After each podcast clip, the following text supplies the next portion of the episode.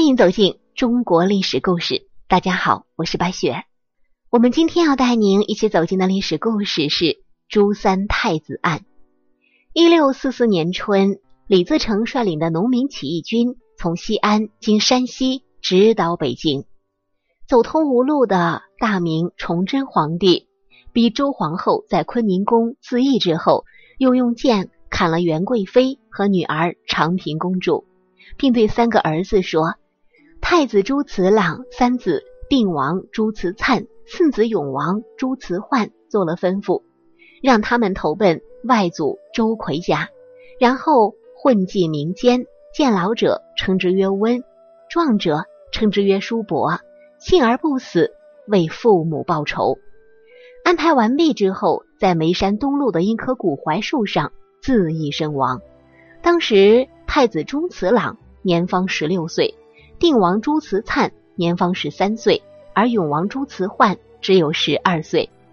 李自成进京之后，没有杀死这三个孩子，反而还把太子封为宋王，让一个姓杜的将军予以照管。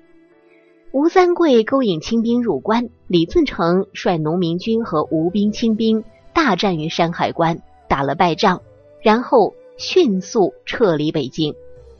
即使在这种情况下，他依然没有杀死崇祯皇帝的三个皇子。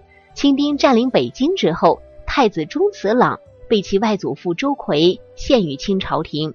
清廷借口说太子是假冒的，便杀死了太子，并且把证明太子不是假冒的十五个人也全部处死，而说太子是假冒的人都活了下来。一六四四年六月。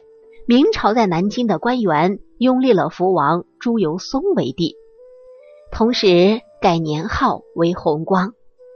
这个时候也有一个太子投奔南京，这引起了南京朝廷的内讧。这个太子据说才是假的，是清朝廷派去的间谍，借以此引起南京内讧，使弘光政权早日垮台。李自成的农民起义军撤离北京之后，永王朱慈焕被李自成部下一个姓毛的将军带着逃到河南。他们卖了战马，买了耕地，准备以种地为生。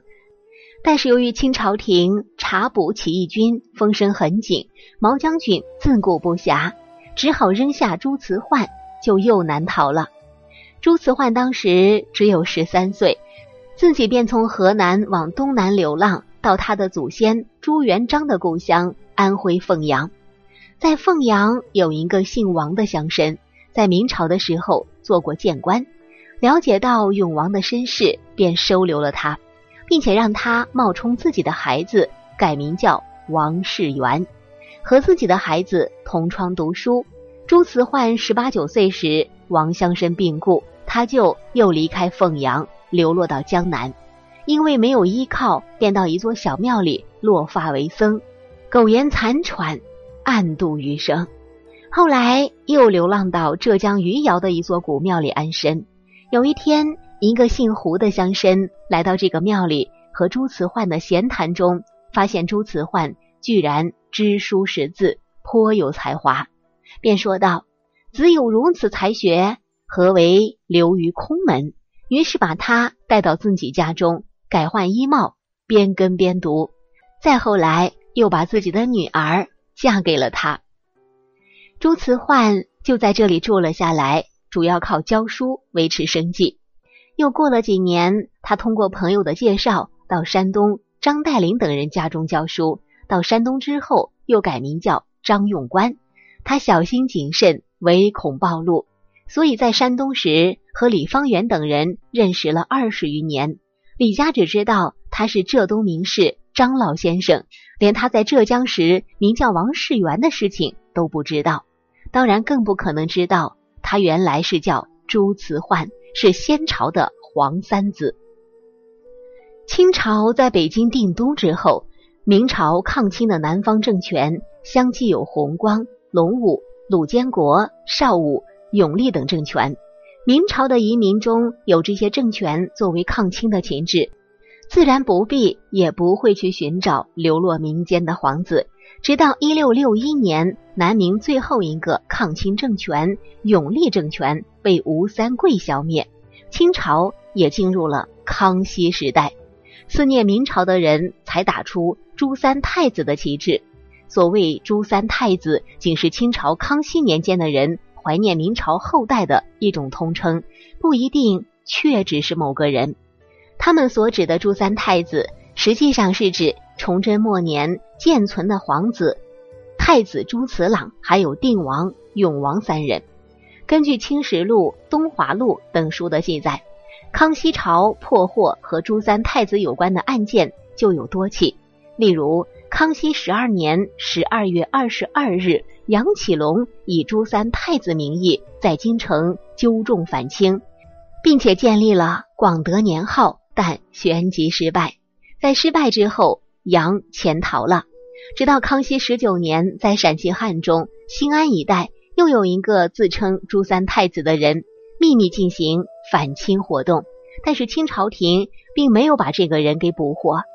康熙十六年三月二十日夜，漳州人蔡莹打着朱三太子的旗号，率白头军数万人起事，然后活动于南靖、长泰、同安等县的山谷之间。康熙十六年六月，河南柘城有人诈称明皇子起事。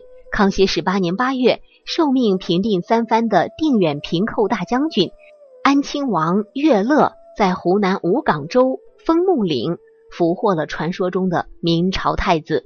十二月，岳乐奋旨将明太子押解回京，加以杀害。康熙三十八年，康熙皇帝南巡，从杭州归途，经过南京叶明孝陵后，遇大学士等访查明代后裔，授以职衔，比其世守四世，这是公开物色明朝的后裔，授以官职的开始。顺治年间，清兵全力对付南明朱政权，无暇顾及逃匿民间的皇子。康熙年间，南明政权已相继灭亡，移民归心明代皇子不断以朱三太子名义起事，清朝廷也开始加紧物色。所以当时康熙这样的上谕，无非是使海内闻风，或有自投罗网的名义，诱之加以剪除。因此，诸臣奉诏书之后，隔五个月才复奏说：“明亡已久，子孙淹没无闻，今虽查访，亦难得实。”后来，康熙三次南巡，接济明孝陵，但再也不提访查和授职一事了。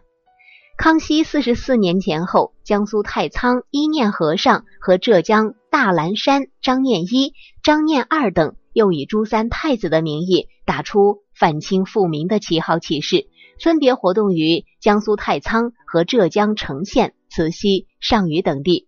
清廷一方面进行武装镇压，一方面从浙江、江苏到山东、河北，从南到北进行搜捕朱三太子。清朝廷因为匪类称朱三甚多，加紧搜捕，使无辜牵连颇广。